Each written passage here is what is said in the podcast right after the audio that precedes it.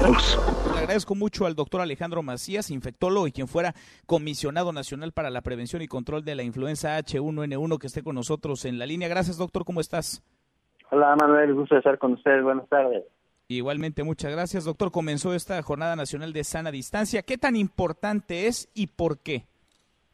Es muy importante, Manuel. Mira, cuando entre el virus con toda su fuerza, se va a encontrar en prácticamente cualquier superficie.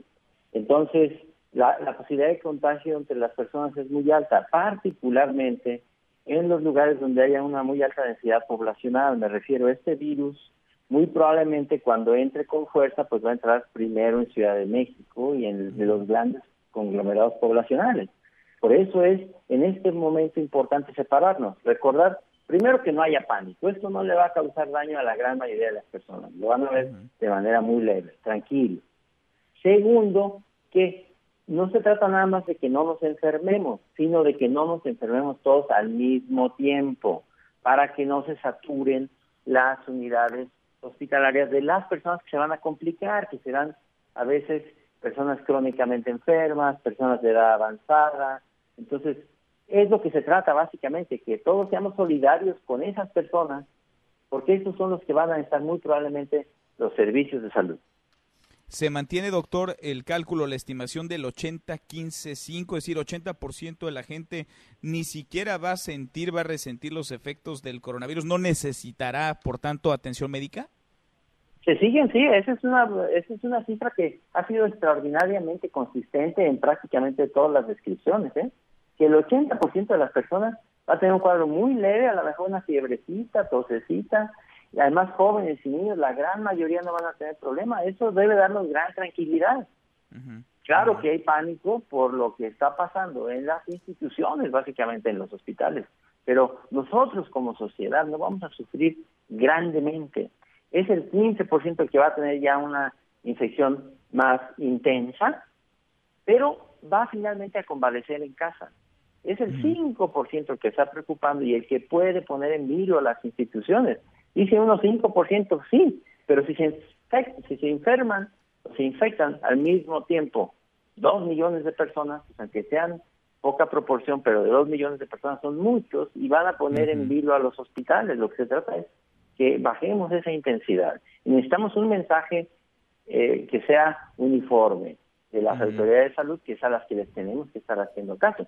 Recordemos que las autoridades de salud van a tener la información más fidedigna. Sin duda, sin duda. Ahora, tú ves esa uniformidad, no te quiero llevar al terreno de la grilla, pero de pronto escuchamos mensajes contundentes, claros de la jefa de gobierno, en donde da a entender que la situación requiere de medidas más drásticas, ¿no? El cierre de cines, de bares, de centros nocturnos, de gimnasios, de teatros, de museos, de zoológicos y por el otro lado el presidente López Obrador que asegura todavía no es momento de guardarse, él nos avisará, dice cuando haya que quedarse en casa. ¿Ves eh, contradicción ahí? ¿A quién le hacemos caso? tiene razón en cuanto a que él es autoridad sanitaria, ¿eh? El presidente de la República es autoridad sanitaria, no olvidemos eso. Pero sí necesitamos un discurso más uniforme entre y las autoridades sanitarias superiores. O sea, yo creo que sí valdría la pena que en ese caso tengamos un discurso uniforme y yo creo que la evidencia es contundente. En esas situaciones lo mejor es distanciarnos lo mejor que podamos. Si mandamos mensajes equívocos, es que no, hombre, de todos modos sigan saliendo, no pasa nada, vayan a los restaurantes. No, yo creo que ahí el mensaje debe ser inequívoco, independientemente otra vez de, cualquier filiación política que tenga cualquiera. Este virus es un virus bastante horizontal, o sea, él no, no tiene cartilla de, eh, de partido alguno, él no vota por ningún partido. No discrimina. No, no, no discrimina en absoluto, no tiene pasaporte, no tiene visa. Entonces, si hay que entender eso, en este momento tendremos todos que olvidarnos de nuestras diferencias políticas, de lo que tengamos de diferencia, y tenemos que jalar todos juntos. Ahorita lo vamos a necesitar, ya después nos pelearemos. En estos momentos todos tenemos que jalar uniformemente, como lo ha demostrado México que lo puede hacer, que lo, lo puede hacer, lo hemos demostrado en los terremotos, en la pandemia del 2009, sí podemos hacerlo. Vamos a jalar todos para donde mismo y en ese momento no vamos a juzgar las intenciones de nadie. Las intenciones son buenas de todos, son, solamente vamos todos para donde mismo. En este sentido, doctor, ¿qué tanto abona o pone piedras en el camino de decisiones unilaterales como, por ejemplo, las del estado de Jalisco, en donde de plano le dijeron a la gente que se guardara, que quedara ah, en su casa durante cinco días? Cerraron prácticamente la entidad. Sí, mira, aquí hay una, aquí hay, independientemente de lo que te pueda contestar de eso, creo que el problema es que no sabemos cuál es la extensión de la circulación comunitaria, Manuel, para decir eso está bien regular o mal. Yo creo que cuando hay duda, no hay ninguna manera de exagerar.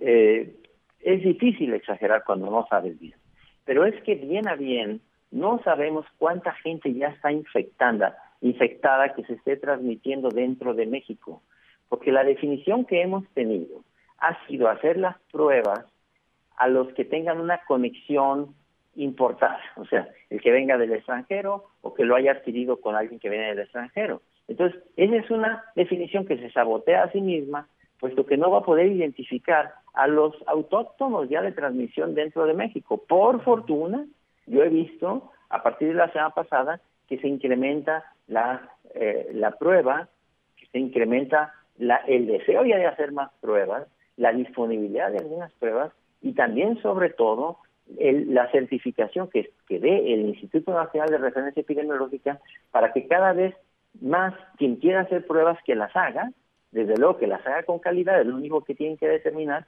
y que el que además quiera hacerse una prueba, que se la haga, y que si la quiere pagar, pues que la pague. Eso tenemos que ir a todo lo que podamos, porque aquí vamos a tener que escalar capacidades públicas y privadas. Eso es clave, doctor, porque hemos escuchado a la Organización Mundial de la Salud de hace semanas insistir en que se hagan pruebas, pruebas y más pruebas. Había, parece en el discurso, resistencia de parte de las autoridades de salud en nuestro país. ¿Es clave para poder hacer frente a esta pandemia el hacer pruebas, la mayor cantidad de pruebas posibles? Sí, Mamel, es determinante, porque estamos en una situación de cuarentena. Bueno, está bien, pero esto es como la guerra. Lo difícil no es entrar lo difícil es salir. Es lo mismo que puedo decir en relación con lo de Jalisco. Está bien, pero el problema no es decretar, vamos a hacer esto. El problema es decretar en qué momento vas a salir de eso. Porque, Sin duda. ¿cuáles van a ser tus evidencias? Está bien si Jalisco, como él, como lo declaró el gobernador, van a hacer muchas pruebas para ver qué partes de México ya se pueden ir abriendo, qué partes de Jalisco, de Guanajuato, está bien, porque ¿cuánto tiempo vamos a tener esa situación? Primero, toda la que se necesite, ¿eh? Porque nada está sobre la vida humana. Ya la economía la arreglaremos después, a ver cómo le hacemos, porque va a pegar duro. Pero eso, teniendo la vida, no pasa nada. Hemos visto esas y peores. Pero, ¿cómo vamos a salir? ¿Cuál va a ser nuestro instrumento de, navegación para, para la cuarentena? El instrumento de navegación de la cuarentena va a ser las pruebas de laboratorio. Y ya eso se tiene que estar implementando cada vez más y más y más. Y por fortuna yo veo en estos casos ya que el INDRE se está aplicando en eso. Ojalá que poco a poco podamos tener una prueba mucho más distribuida y que quien se la quiera hacer se la pueda hacer. Pues ojalá, ojalá porque es necesario, es fundamental, ya lo dices doctor, es determinante. ¿Cuánto tiempo, cuántas semanas, meses se puede estimar estaremos en esta condición los mexicanos y el mundo entero por el COVID-19? Mira, Manuel, otra vez, si no tenemos una medicina es difícil, pero sí podemos decir, por lo que está viendo en, en el resto del mundo, que no esperen que va a estar en una o dos semanas nos va a tomar meses volver a la normalidad. Y el primer, la primera oleada, yo no veo que nos tome menos de dos o tres meses. Todavía no hemos visto nada, Manuel. el incremento de los casos que se pueda dar se va a dar no, no de manera uniforme en todo el país. Por eso también es importante poder medir cómo está la cosa en cada, en cada región del país. Eso va a entrar fuerte en algunos lugares y puede que en otros lados esté completamente apagado. Se dice que es un poco una, una epidemiología en palomitas de maíz brinca aquí, brinca allá, se apaga aquí, pero prende en otro lado. Así va a ser. Y tenemos que tener la información, pero también sobre todo la tranquilidad y la solidaridad de la gente, que no se desesperen, que escuchen lo que diga la autoridad de salud y que sigan haciendo lo de cada quien, su higiene de manos, el distanciamiento en todo lo que puedan, el tratar de estar en las mejores condiciones posibles. Sin duda. Y hay que escuchar la voz de quien sabe, de quien le entiende, las voces de los expertos. Doctor, te agradezco como siempre. Muchas gracias por estos minutos. Que te vaya muy bien a ti y a tu auditorio, Manuel. Un gusto estar con ustedes. Igualmente, muchas gracias. Mesa para todos.